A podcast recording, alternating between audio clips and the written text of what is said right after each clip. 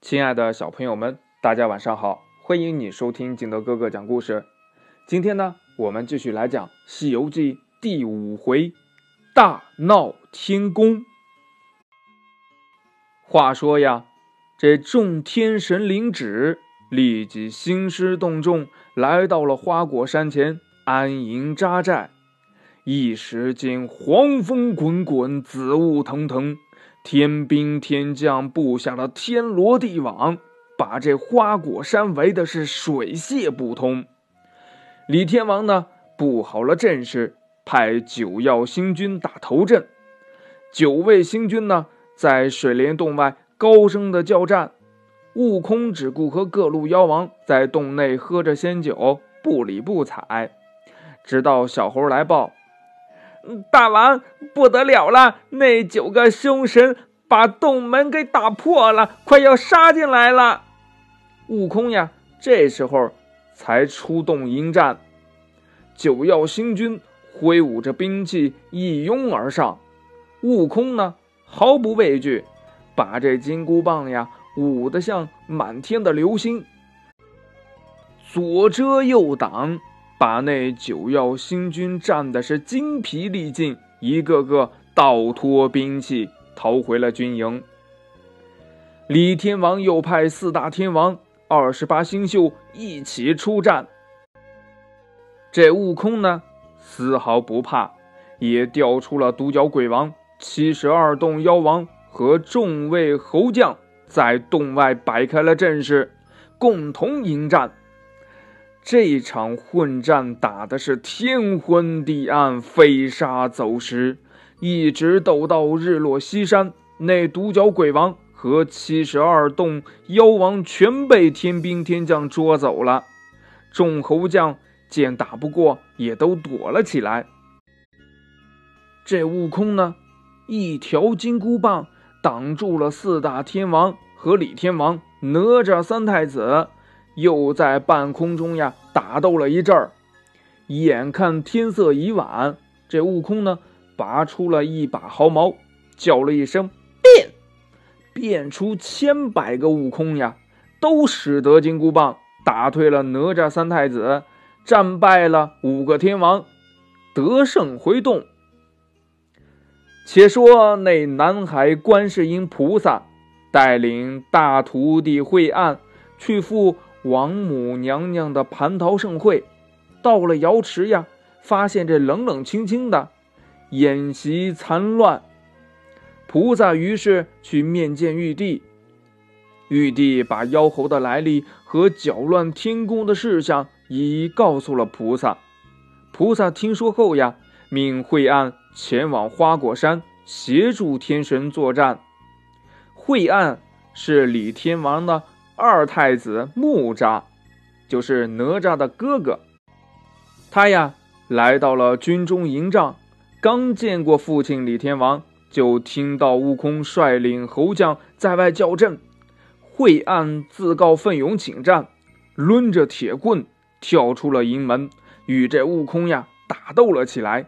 大战了五六十回合，惠岸呢渐渐胳膊酸麻，抵挡不住了。只好虚晃一招，败阵而逃。这李天王呢，见这木吒也战败了，呀，这心里边更是犯嘀咕呀，只好呢写了奏章，命令这大力鬼王和木吒速回天庭求救。这二人呢不敢停留，随即闯出了天罗地网，来到了凌霄宝殿，向玉帝呈上了奏章。玉帝看了，忧心忡忡，不知道还有哪路神将能下界助战。惠岸又向菩萨禀明了战况。菩萨低头一想，向玉帝推荐说：“呀，陛下的外甥二郎神神通广大，陛下可下一道调兵旨意，让他助战。”定能抓住妖猴。玉帝听了大喜，立即下了调兵圣旨，让大力鬼王去二郎神住的灌江口传旨。这二郎神呢，接了圣旨，立即叫来了梅山六兄弟，点齐了神兵，带上了哮天犬，直奔花果山。二郎神来到了水帘洞外，见众猴齐齐整整排成了翻龙阵势，军中的旗帜上有“齐天大圣”四个大字。二郎神很是不屑，这泼猴怎能当得起这四个字？于是呢，和梅山六兄弟一起叫战。悟空出洞一看，见二郎神相貌清奇。打扮的又秀气，便笑嘻嘻的问：“呐，哦，你是哪儿来的小将，竟敢到这里来挑战？”二郎神喝道：“你这泼猴有眼无珠！我是玉帝的外甥二郎神，奉命前来捉你，你真是不知死活呀！”说着，举起三尖两刃神枪，就向这悟空刺来。悟空侧身躲过，急忙举起了金箍棒还击。两人大战三百多回合呀，分不出胜负。二郎神摇身一变，变得身高万丈，青面獠牙，红色头发，两只手举着三尖两刃神枪，好像是华山的顶峰，恶狠狠地向悟空头顶砍来。悟空也不甘示弱。使了个神通，变得呀和这二郎神一样的高，一样的嘴脸，举着一条金箍棒，就好像昆仑山顶的擎天柱，抵住了二郎神。这边厢两人正打的是难解难分，那边呀梅山六兄弟率领着兵将，张弓搭箭，杀向洞外的小猴，小猴们。丢盔弃甲，跑的跑，喊的喊，四散奔逃，被捉了两三千呢。这悟空呢，正与二郎神激战，看到众猴惊散，心里一慌，连忙收了法相，抽身就走。快到洞口呀，被这梅山六兄弟挡住了去路。泼猴哪里走？这悟空呢，慌了手脚，把这金箍棒变做了绣花针。藏到了耳朵里，自己摇身一变，变成个麻雀，飞到了树梢上。这六个兄弟东张西望，不见悟空的踪影呀，慌慌张张的齐声叫道：“猴精逃跑了！”二郎神赶过来，睁开额头上的天眼查看，认出了悟空变成的麻雀，他呀就摇身一变，变做了雀鹰。展开翅膀向这麻雀扑去，悟空一看，急忙飞起，又变作了一只大鸟，冲向了天空。这二郎神见了呀，就变成了一只大海鹤，飞上云霄来啄大鸟。悟空呢，一个翻身，钻入了山涧，变成了一条鱼，潜入了水底。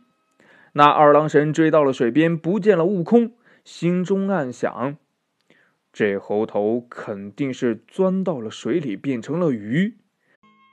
于是呢，他就变成了一只鱼鹰，飞到下游水面上等着。悟空变成鱼，正顺水游着，看见二郎神变化的鱼鹰，急忙转身打了个水花就走。二郎神赶上来，唰的一啄，悟空急忙窜出了水面，变做了一条水蛇。钻进岸边的草丛里，二郎神一啄悟空，听见水响，见一条水蛇窜出去，急忙变作了红顶的灰鹤，伸着长嘴来吃这条水蛇。水蛇跳一跳，变作了一只花鸠，站在草丛中。这二郎神呢，现出了原身，取出了弹弓，一弹弓就打了过去。这悟空呢，趁机滚下了山崖，变成一座土地庙，大张着嘴变成了庙门，牙齿变成了门扇，舌头变成了菩萨，眼睛变成了窗户，只有这尾巴不好处理呀，竖在后边变成了一根旗杆。二郎神赶到山下，只见一座小庙，睁开天眼一瞧呀，不禁的笑了。呵呵呵，我见过无数庙宇，没见过旗杆竖在庙后边的，肯定是在猴头耍的花样，骗我进去，再一口咬住我。我先拆了他的窗，再踢了他的门。这悟空听了呀，噗的一跳，转眼不见了。二郎神前前后后的寻找，不见踪影。这时候，梅山六兄弟也赶到了。二郎神说：“呀，兄弟们，你们在这里看守巡逻，我上去找找他。”说完呀，驾云上了半空。只见李天王正高举照妖镜，和哪吒站在云头上。李天王拿照妖镜四下一照，呵呵笑道：“那猴头使了一个隐身法。”正往你那灌江口去呢，二郎神大惊，取出三尖两刃神枪，急忙赶往灌江口。这悟空来到灌江口，摇身一变，变成二郎神的模样，大摇大摆地走进了庙里。庙里的判官不知道是假的呀，一个个的磕头迎接。悟空走到了中间的神位上，坐了下来，插点香火。正看着，只见二郎神嚷嚷着撞进门来。这悟空呢，现出了原形，叫：“郎君不要嚷，你这庙宇已经姓孙了。”气得二郎神举起这三尖两刃神枪，劈头就砍呐。这悟空躲过神枪，立刻掏出了他的金箍棒迎战。两个人嚷嚷闹闹，打出了这庙门。边走边打，又打回了花果山。玉帝、观音菩萨、王母娘娘和各位仙卿在凌霄宝殿等候，见二郎神下界一天了，都还没有消息，便一起去南天门查看战况。只见天兵布下了天罗地网，围住了四面。李天王和哪吒举着照妖镜站在空中。二郎神把悟空困在中间，正打的是难解难分。观音菩萨对太上老君说：“呀，二郎神已经把那猴头困住，我来助他一臂之力。我把净瓶杨柳抛下去，打不死那猴头，也让他跌一跤，好让二郎神抓住他。”太上老君说：“呀，哎。”你那个瓶是瓷瓶，万一没打着他的头，撞到了他的金箍棒上，那可就碎了。还是让我来助一下二郎神吧。说完呢，他就撸起了袖子，从左胳膊上取下了一个圈儿，说：“呀，这是我的金刚镯，善于变化。”水火不侵，等我丢下去打他一下。说完呢，对着悟空的脑袋就丢了下去。悟空正和二郎神苦战呢，没想到啊，没想到天上竟然掉馅饼了啊！不是掉馅饼了，是掉了一个兵器。这兵器呀，直接打中了天灵盖，让这悟空呀站都站不稳，摔了一跤。他呀，爬起来就跑，不想呀，又被这二郎神的哮天犬赶上了，照着腿肚子上就是一口呀。这一口又让悟空摔了一跤，爬不起来了。众神将呢，一拥而上，抓住了悟空，用绳子捆绑起来，又用钩刀穿了他的琵琶骨，让他再也不能变化。压着悟空呀，回了天庭。那悟空回到天庭会被怎样处置呢？欲知后事如何，请听下回分解。好了，亲爱的小朋友们，今天的故事就到这里。喜欢听金德哥哥讲故事的，欢迎你下载喜马拉雅，关注金德哥哥。同样呢，你也可以添加我的个人微信号码幺三三三零五七八五六八来关注我故事的更新。亲爱的小朋友们，祝你晚安，明天见，拜拜。